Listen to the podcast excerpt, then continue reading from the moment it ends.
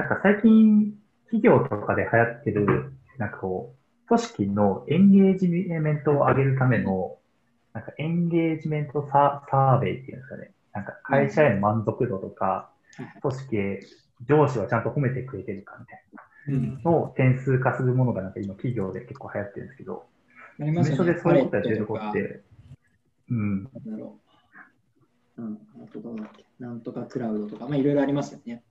そう。それってやっぱ事務所ってやるべきなのか、うん。どうなのかっていうのはちょっと気になってて。まあ、そもそもあんまりべき論で語れるテーマではないので難しいんですが、うんと、なんだろう、いろいろ未熟なはずなんですよ、多分組織マネジメント的に。特許事務所のビジネスモデルって割と作りやすいので、えー、とどっか大手のお客さんを取れて、で、明細書そこそこ書ける人がいれば、まあ、商売としては成立してしまうので、そこにこうエンゲージメントとか、正確な給与テーブルとか、あいろんな人のニーズに応えられるような教育体制とか、労働環境とか、実はあまりなくても、商売自体は、えっと、普通だったら差別化要素がどうだとか、あの参入障壁をどう構築できているんだとか、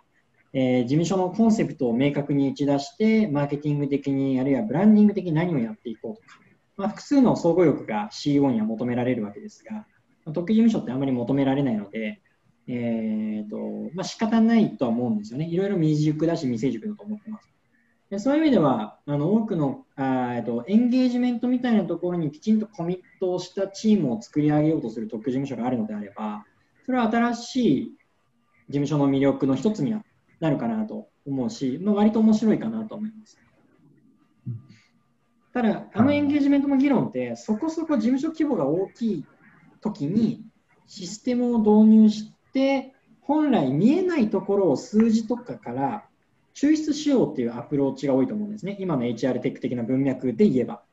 でも、本当のエンゲージメントっていうのは人数少なければもっとウェットなところでできるはずなので、そっちができてないのに、たかだか100人くらいの事務所が、なんかあのシステム導入して、数字で可視化されたエンゲージメントを見て、あのあれ、ここは離職率が高いな、きっと何か潜在的に問題があるはずだとか、ここは給与水準に対して業界の給与水準と平均化したときに、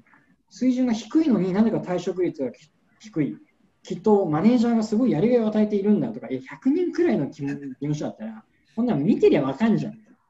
見てわかんないやつはもうダメだよみたいな話もあるので、そこはちょっと誤解ないようにした方がいいかなとは思ってます。ああ、なるほど。あ、勉強になりました。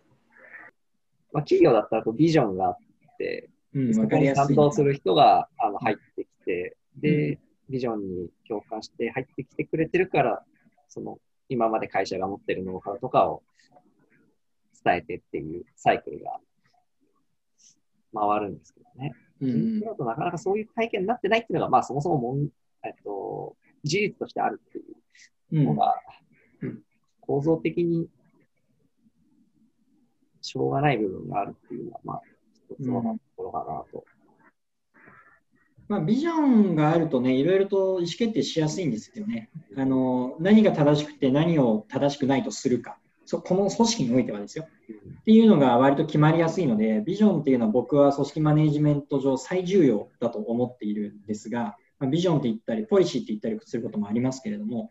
ただ特許事務所ってなかなかそのビジョンをこう構築するスタイルが少ないので、